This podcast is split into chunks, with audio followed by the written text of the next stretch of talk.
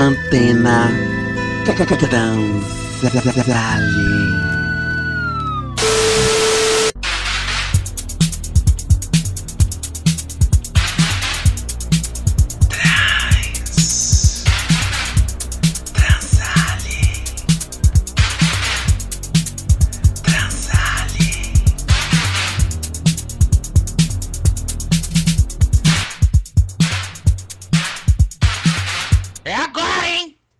E aí, ouvintes da Rádio Comunitária Casa 8, ó, Antena Transalem sintonizando aqui na favela 1010, comunidade Bó José e para o mundo todo através da internet.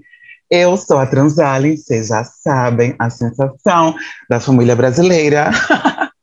e estamos aqui de volta com um episódio mais que especial, porque esse é o último episódio da temporada do programa, gente, o desfecho de um ciclo que para mim foi muito lindo e muito prazeroso. Espero que para vocês também foi muito importante essa jornada. Quero agradecer muito a Manfrim, que é a produtora da Casa 8, que me lançou esse desafio de apresentar um programa, algo até então novo na minha trajetória. E eu, como uma boa ariana que sou, abracei o desafio, me joguei, e o resultado tá aqui para vocês. Então, bora lá para encerrar essa temporada com chave de ouro, né? O último episódio dessa temporada, o nosso último convidado do programa, mas certamente não menos importante, é um agitador político e cultural, um dos fundadores da ONG Casa Chama, que articula um trabalho de base fundamental hoje em dia para a população trans também atua nas artes visuais e na produção de conteúdo para sites e revistas. Inclusive, gente, confessando aqui para vocês e também para ele, que ele foi uma das primeiras pessoas que eu pensei em entrevistar aqui no programa desde o início. Você é uma pessoa que gosta, que adora falar, fala muito e fala bem. e tem coisas importantíssimas a dizer. Ele é o Rodrigo Franco, o nosso Dig, o nosso Digão. Bem-vindo, Dig. Oi, nossa, obrigado. Nossa, que delícia é, essa apresentação. Fico feliz, estou aqui com um sorrisão estampado. Obrigado, Ana tipo, obrigado, Manfrim, pelo convite também. Ah, estou extremamente grato, né? Vou me apresentar um pouquinho. É, meu nome é Dig Franco, eu sou fundador da Casa Chama, né? Comecei a trabalhar com isso em 2018, né? Durante as eleições presidenciais, a gente começou a se organizar porque a gente viu, né? Era previsível diante dos possíveis resultados que a gente ia ter que se preparar e criar estruturas, ferramentas para as nossas defesas, e daí a gente começou a articular uns grupos, né, grupos, um grupo LGBT a princípio, né, e e para pensar soluções, né, para pensar, pensar o que, que a gente poderia fazer. E aí a Casa Chama foi crescendo, mas logo no começo a gente focou todas as, todas as atenções para o grupo é, mais vulnerabilizado, né, que são que é o grupo ao qual eu pertenço, né, das, das pessoas transgêneros. E aí a gente está aí lutando diariamente para por mais dignidade, mais oportunidade, mais infraestrutura. Tudo, tudo, Digão. Então, vamos lá. Eu preciso dizer que estou especialmente muito feliz aqui fazendo esse último episódio, porque eu gosto muito de lidar com o fim ou os fins das coisas, porque também é um recomeço, né? Algumas coisas precisam acabar para outras se iniciarem como um ciclo natural da vida, de morrer para poder renascer coisas novas. E, pois, muito que bem. Dito isto, tem uma fala da Simone de Beauvoir em que ela diz que não se nasce uma mulher, torna-se. Eu acho que essa fala dialoga bastante com a vivência de nós, pessoas trans, né, com o processo de se entender, de tornar-se e de reivindicar a própria identidade. Então, eu queria que você começasse falando um pouco sobre de onde vem o Rodrigo Franco e como foi o processo de se tornar essa pessoa maravilhosa que você é hoje. Ah, eu acho. Ah, eu sou extremamente grato ao convívio, né? O convívio que, que a Casa Chama proporcionou, principalmente lá no começo, que, que, que eu acho que assim também surge essa frase que a transição é coletiva, né? Logo no começo da Casa Chama, pelo entendimento do, da importância do nosso convívio, né? Então, foi com Delacroix, Guilhermina Urzi, a Ana Mateus, que foi a primeira a morar na Casa Chama, né, quando a gente ainda tinha moradia na, na casa, que começou lá em Perdizes, e aí esse convívio, esse encontro com mais pessoas trans, mas, é, que, que, que, me construiu, assim, que me, uh, que me fez entender várias, várias camadas que formam essa pessoa hoje, vários entendimentos, embora a gente sempre tenha que continuar aprendendo, né? Mas algumas consciências que eu dei de cara, assim, que, é, que foi da, da minha é, transgeneridade, da minha classe, do meu é, da minha sexualidade, de tudo, né, dos meus privilégios, todas essas coisas, né, a gente em conflitos de aprendizado, de diálogos, discussões, é, a gente cresceu, acho que todo mundo cresceu junto. Total, total. Nossa, assim que tu começou a falar sobre, me veio na cabeça imediata, imediatamente é, a primeira vez que eu fiz terapia. Porque eu também comecei, assim, falando sobre mim, né, para psicóloga, eu não conseguia falar na primeira pessoa. E aí, na, no fim da primeira sessão, ela falou: Nossa, Giza, tu não consegue falar sobre si mesma. Tu fala sobre si falando sobre os outros, sobre a coletividade.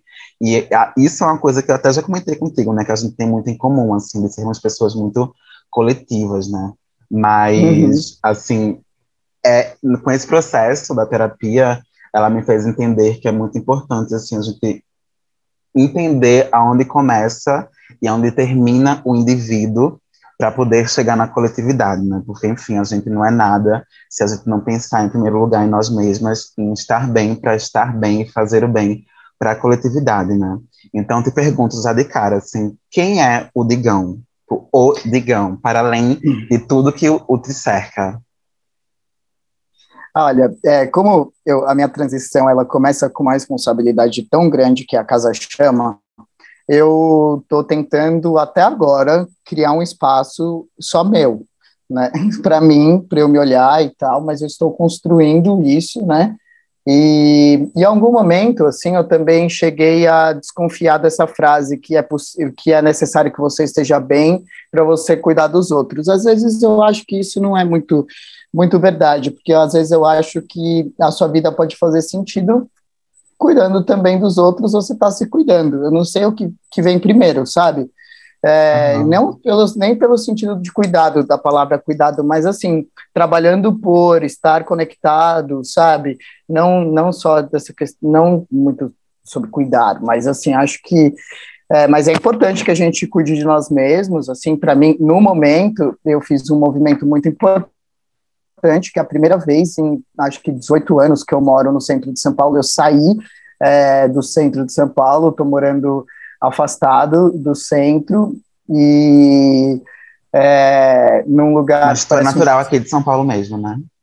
Eu sou da Zona Norte, do Parque Novo Mundo, cresci na Vila Maria, ali por ali. Aí eu morei um pouco no interior, numa cidade que tinha 16 mil habitantes, era uma roça, é, chamada Jarinu, entre Jundiaí e Atibaia, ali, Campo Limpo, Paulista, e daí fiquei lá até os meus 17 para 18 e vim morar sozinho em São Paulo. Já faz 18 anos que eu tenho 36, então é, eu estou mais, mais tempo em São Paulo do que é, direto sozinho, né, sem a família, que também tem essa coisa da gente sair cedo de casa, né, é, uhum. e, aí, e aí é isso, eu tenho tentado construir e planejado o meu futuro uma coisa para mim, sabe?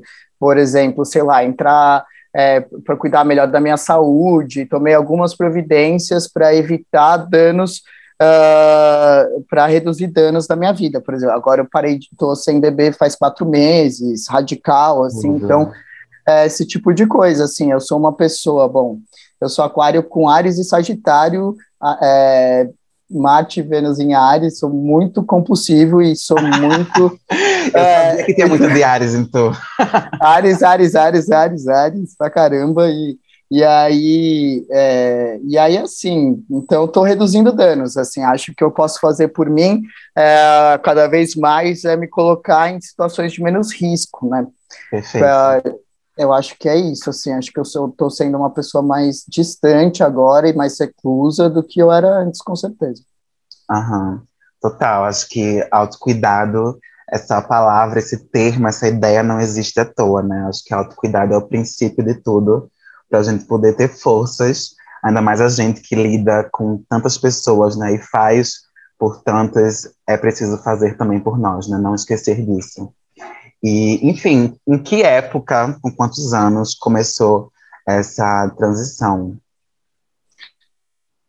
Olha, eu me reconheço um boy desde sempre, né? Aquelas uhum. coisas que a gente tem os delírios quando é criança, né? E aí você não está compatível naquele corpo e tal, mas eu me lembro muito de umas conversas com, com uma amiga minha na adolescência, assim, que eu já falava que ia transicionar, aí, é, mas depois eu fui, comecei a trabalhar, e daí eu falei, puta, isso vai dar um puta trabalho, eu vou fazer isso em algum momento que eu tiver mais calmo, ou só quando eu tiver mais velho, bem mais velho, e na verdade, tipo, meu plano era deixar sempre para muito tarde, assim, uma coisa que eu sabia é que eu não ia ser uma sapata velha, sabe, que eu ia ser um, um uma, eu sabia que eu ia ser um senhor esquisito, sabe, tipo, sei lá, tipo, uma, eu sabia, isso eu sabia, mas aí com a Casa Chama, com esse encontro, com o momento político, com as coisas que eu já estava trabalhando de política também, e esses encontros, aí, aí foi aquilo, foi assim, a hora é agora, sabe? Não tem por que esperar, uhum. sabe? E aí... Isso foi meados de 2018? Foi, foi, foi em 2018. Uhum. Aí teve mais um adendo também, que foi uma coisa chata, porque eu sou PCD, né? Eu, eu tenho uma doença autoimune que cola meus ossos uns nos outros, né? Uhum. E aí eu, eu comecei a ter vontade de começar a me hormonizar, assim, mais ou menos é, 2000, 16 para 17, sabe? E foi justamente quando eu descobri minha doença.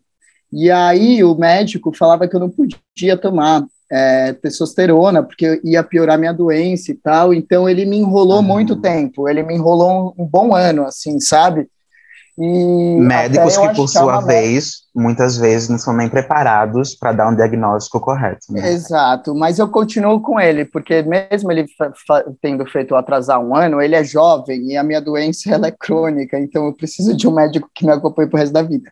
E aí é, eu falei, tu vai estudar, você nunca mais fala uma coisa que você não sabe.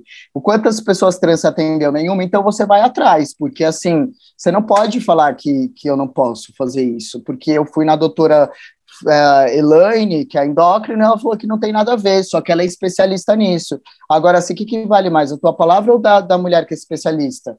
Agora, você, você corre atrás. Você tem um paciente é, específico, né, que você não tem, e, e, você não pode mais cometer esse erro, pelo menos não faça isso com os outros, né, mas eu continuo com ele até hoje. Que tudo. Nossa, tô falando de médico, me lembrou que eu fui recentemente fazer uns exames aqui na UBS do Cambucito, uma placa assim, bem na entrada. Aqui respeitamos o seu nome social, a partir do Ai, decreto, lindo. né, é, 58.228 de 16 de maio de 2018, que os órgãos da administração municipal direta, as alta, autarquias, fundações, empresas públicas, enfim, precisam reconhecer os nomes sociais. Isso de 2018 para cá, eu fiquei tão feliz, assim, porque eu lembro que, assim, eu comecei a minha transição já tem uns bons 10 anos aí, e no começo, ah, é, né, tipo, há 10 anos atrás, não, não existiam políticas assim ainda. Então, lembro que minhas primeiras experiências indo para médico, indo para endocrinologista, eram sempre muito traumáticas, o que me fez ter uma aversão a em hospitais, a querer cuidar da minha saúde por conta dessas violências que a gente sofre até nesses espaços, né? E quando eu vi isso, essa placa, eu me emocionei de um jeito, tipo assim, caralho, ainda que aos poucos as coisas estão andando, sabe? Sim, pra e gente, a gente... Né? e a gente tem uma coisa que, assim, quando a coisa é pública, né, a, a, anda muito mais fácil, é, porque como é uma lei é, federal e às vezes é estadual, né, uma lei estadual essa no caso, uhum. é, e aí é, você, nos órgãos públicos, você é obrigado, é, eles são obrigados a te respeitar. Agora, isso não acontece, não existe essa mesma lei para as coisas privadas. Então, assim, daí a gente tem um, trabalho quando é com relação a banco, por exemplo, que tem os bancos Sim. de dados antigos uh, da, da Receita Federal e não se atualizam. Um dos maiores problemas que a gente tem, tem, tem tido na Casa Chama é com o Pix, por exemplo. Não Aham. tem uma pessoa, pode ser retificada há 10 anos, é, e o Pix é, tem relação com o Banco Central, né?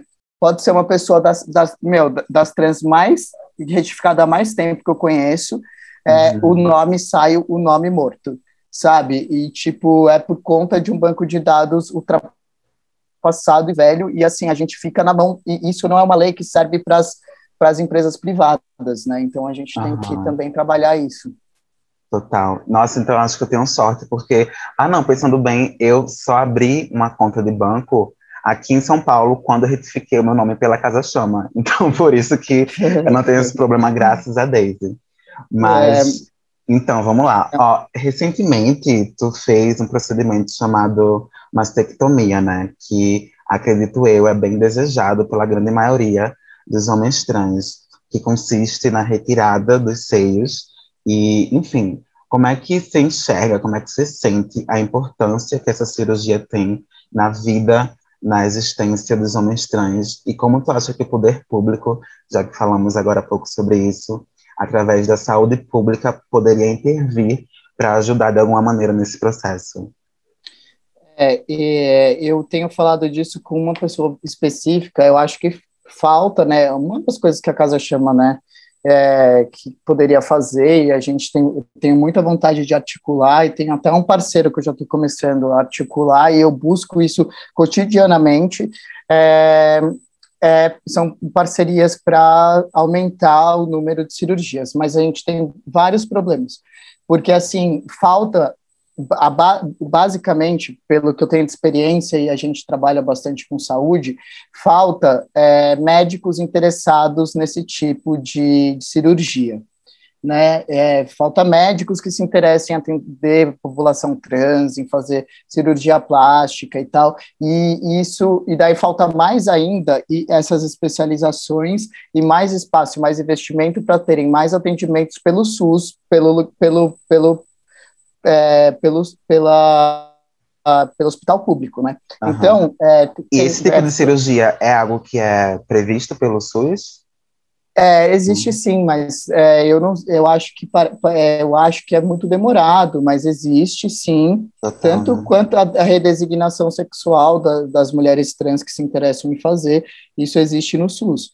É, mas eu acho que é um procedimento que demora. Existe sim, porque o meu médico, o meu médico foi um médico particular, mas esse meu médico ele também atende no SUS, mas o ritmo do SUS é outro, né? Então é, muito mais demorado e tal. Falta, eu acho que falta mais espaço, mais investimento, mais médicos interessados, e eu acho que falta também um fundo privado, porque não dá para a gente deixar tudo no público, né? Mas acho que falta um público privado para a gente ir movimentando isso. E também uma das coisas que eu penso em fazer é a gente se comunicar é, mais com esses hospitais é, esses médicos que fazem cirurgia de câncer de mama, por exemplo, porque são mastectomias, né? Então, se a gente, tipo, entrasse nesse núcleo, talvez a gente é, mostrasse para essas pessoas que também têm os homens trans que também querem fazer mastectomia, além das pessoas que têm câncer, né? De repente, é, eu acho que pode ser uma solução é, buscar umas parcerias, achar algum uh, alguns hospitais nesse sentido, para ver se a gente desvia um pouco esses profissionais para o nosso, nosso lado, já que falta, né? Aham. E por que, assim, é uma cirurgia que tem tanto impacto nos homens ah. trans, assim, o que, o que tu sente, por uhum. exemplo, agora, após a cirurgia, é, o que isso mudou na tua vida? Olha, é, eu, por exemplo, eu amo dançar, assim, sempre fui, eu acho que assim, o exercício que eu fiz a vida inteira foi ir para boate, muitas vezes na semana dançar e tal. Muito e, clubber, assim, sim. Sou muito, sou boateiro, eu tenho 18 anos de boate, maior de idade, sabe? E aí, é, e aí, assim, eu não gostava de, por exemplo, de me movimentar, pular, por exemplo, esportes que pula, todas as coisas que a gravidade batia no, no meu peito, eu já não, eu já, já não gostava, sabe? Então, é, para mim, depois disso, é, mudou a relação com a gravidade mesmo, e com a estética, e com o volume da roupa, é, né? Tipo, o que me denunciava, né? É, é o, o corpo, meu corpo, né, o, o, peito, assim, era o peito, assim, de resto era um boy já, sabe? É, mas o peito era coisa que denunciava mesmo, assim, então, é, então eu adorava, assim, quando eu passava desapercebido, assim, antes de, da retirada do, do peito e tal. Mas muda tudo, muda que a autoestima melhora, daí junto com né, no meu caso, que gosto mesmo de, tipo, de, de ter, assim, uh, esteticamente barba, ser bem masculino tal, uhum. então, assim, as coisas vão ficando, a autoestima melhora, eu tô muito mais astral, sabe, tipo, eu tô muito mais astral, eu tô, eu não tô com aquela famosa disforia que a gente uhum. tem, né, a disforia, ela diminuiu, reduziu, para mim, no meu caso, puta, com 80% no mínimo. Acho que é realmente o lance, aquele lance de você se sentir no corpo que você sente na cabeça, né? Adequado. É Adequado, pois é, é, a contemplação de si mesma, né? Total, é, isso é muito bafo. Inclusive, é algo que a gente comentou no episódio em que entrevistei a cantora Semi East, nordestina, mas que vive em Berlim há 15 anos, cantora, artista transmídia maravilhosa, que ela fez a cirurgia né, de redesignação sexual.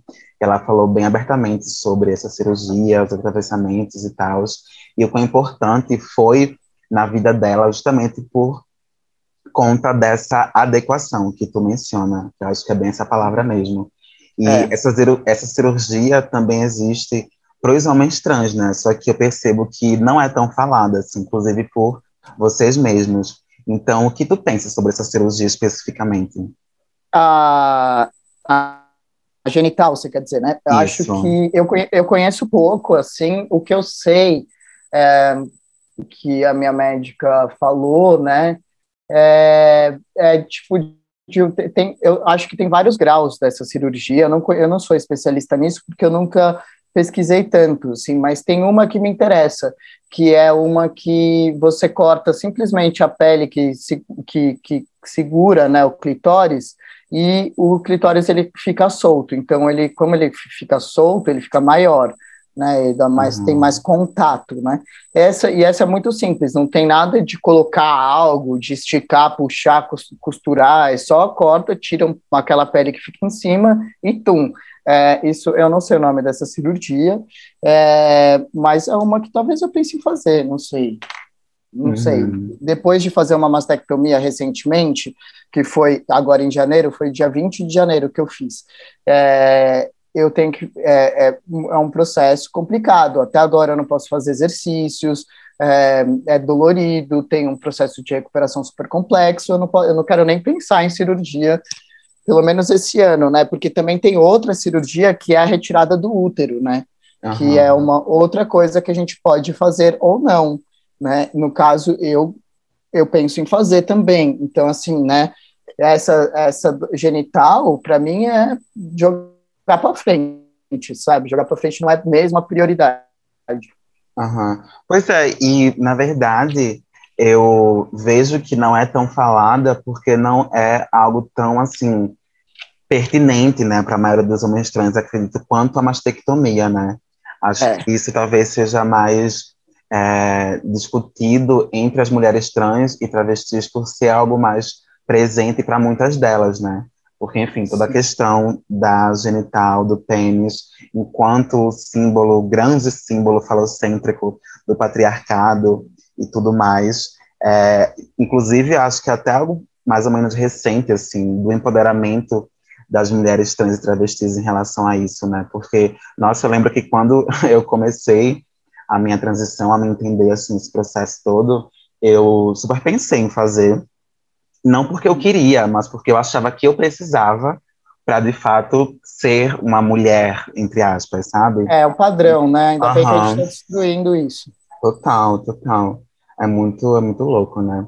E... É, porque a gente está num mundo completamente social e de imagem, né? Então, assim, uhum. é, mas eu acho que a descoberta do nosso corpo, a aceitação também, claro que, que, que é foda, né? Porque é imposto, né? Você está adequado para a sociedade, né? Essa regra, uhum. essa coisa normativa até, né? É muito Os normativo signos, ficar né? pensando que você tem que estar de uma forma tal por isso que é tão importante as pessoas não binárias, nesse sentido que elas já vêm, quebram tudo isso também. E a gente também de se aprofundar e entender e se descobrir, né?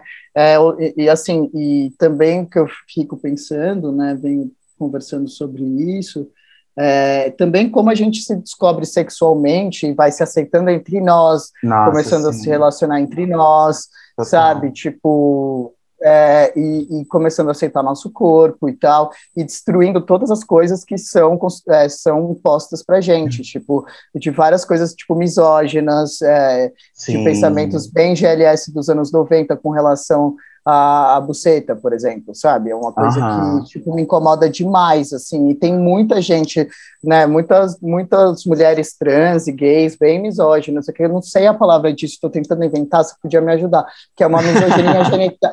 É, não, não existe palavra para isso, é, mas é como se, tipo, é uma misoginia genital, assim, mas a gente uhum. pode chamar de misoginia, porque agora eu sou um homem, mas assim, tem muita, muita gente que tem esse preconceito com buceta, né, por exemplo, você ainda fica impregnado dessa construção é, gay dos anos 90, né? E tipo. Não, não só gay, mas patriarcal também, né? E, exato, e patriarcal do medo, né? Do, do medo do, do desse, desse, desse, desse órgão, né? Tipo, e é isso, assim, acho que a gente tem, mas a gente está trabalhando, a gente está evoluindo, né? Eu já não vejo essa dificuldade nos homens trans, por exemplo, de começarem a se relacionar com corpos com pênis, assim, sabe? Então a gente transiciona e, tipo, tum, vai aí, sabe? Uhum. É, e, tipo, com muito mais facilidade. É um negócio que vocês que têm que investigar.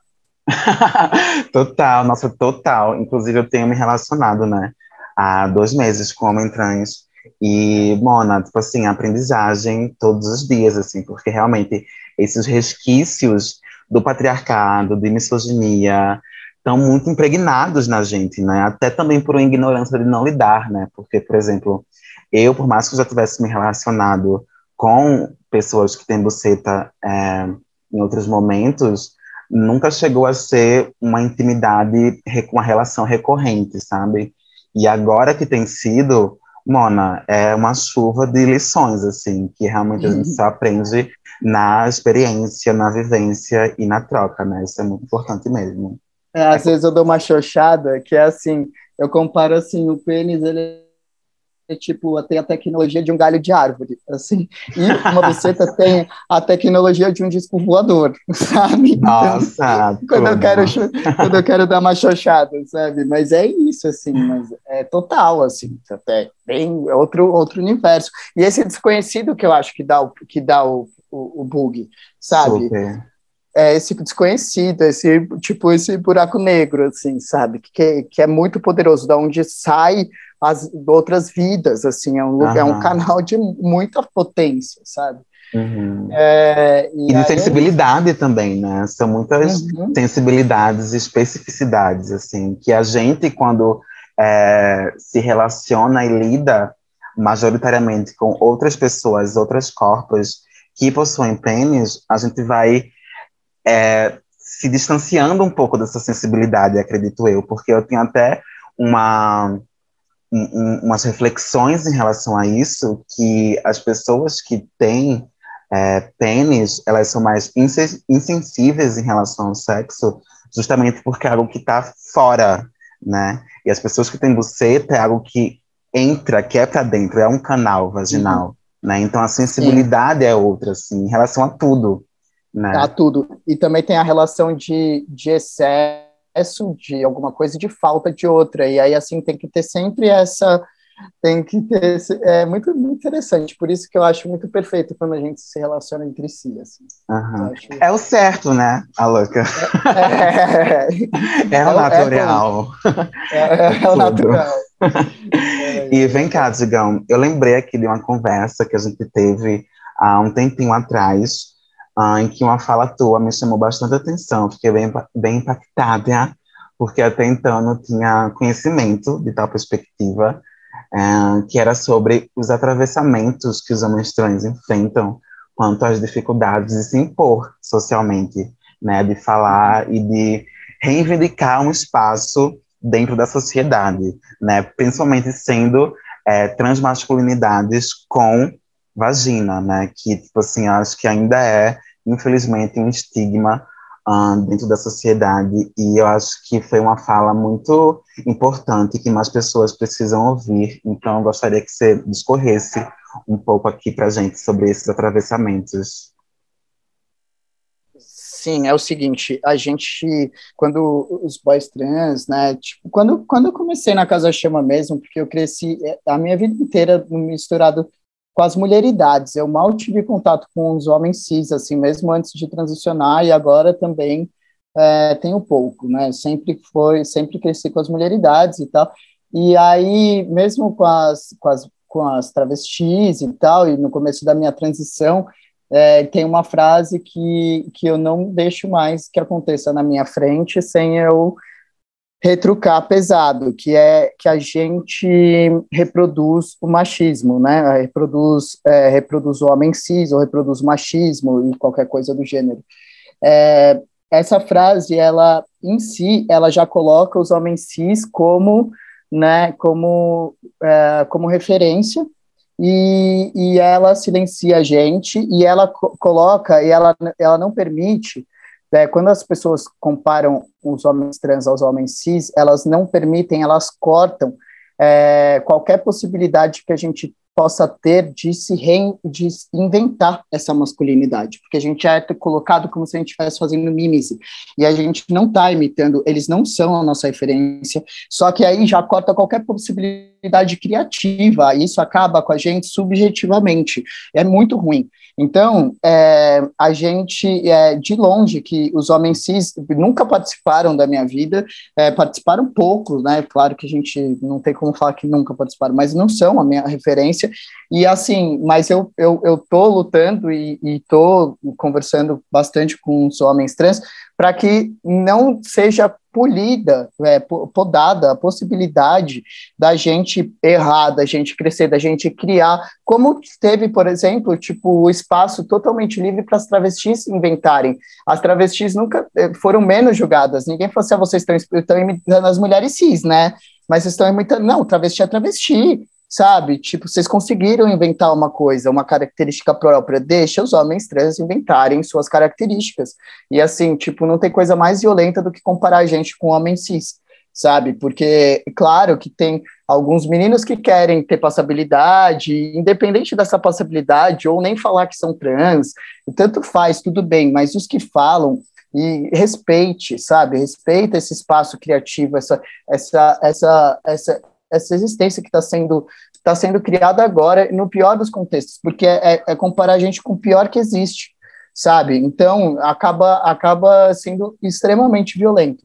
Então é uma coisa é, é mais ou menos isso, assim, que eu que eu acho que e assim quando a gente está numa roda com mulheres trans e tiver quando tiver homens trans é, para todo mundo praticar uh, a fala para essa pessoa, porque se não for dar espaço eles não vão falar. Então, é, se, se monitorar, assim, sabe? Tipo, se, se ver, trocar, tá, tu tá numa roda, tem um boy trans, puxa a palavra, fala pro boy se, se é, falar, pergunta a opinião dele, dá uma forçada, assim, para ver se tira, né, os meninos como, porque você vê muito boy trans que tá namorando com a travesti e tal, fica lá igual um par de va um vaso lá do lado, sabe, com papagaio de pirata, e, tipo, não abre a boca, assim, não, cara, que, a gente tem que trabalhar esse espaço nos boys, assim, sabe, porque a gente precisa trabalhar a comunicação, porque a gente precisa se organizar, a gente precisa, e precisa dar segurança para esses boys, sabe, para ele dar espaço, para eles, mesmo entre nós trans,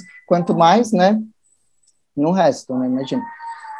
Aham. Ai, arrasou, arrasou. Tô aqui emocionada.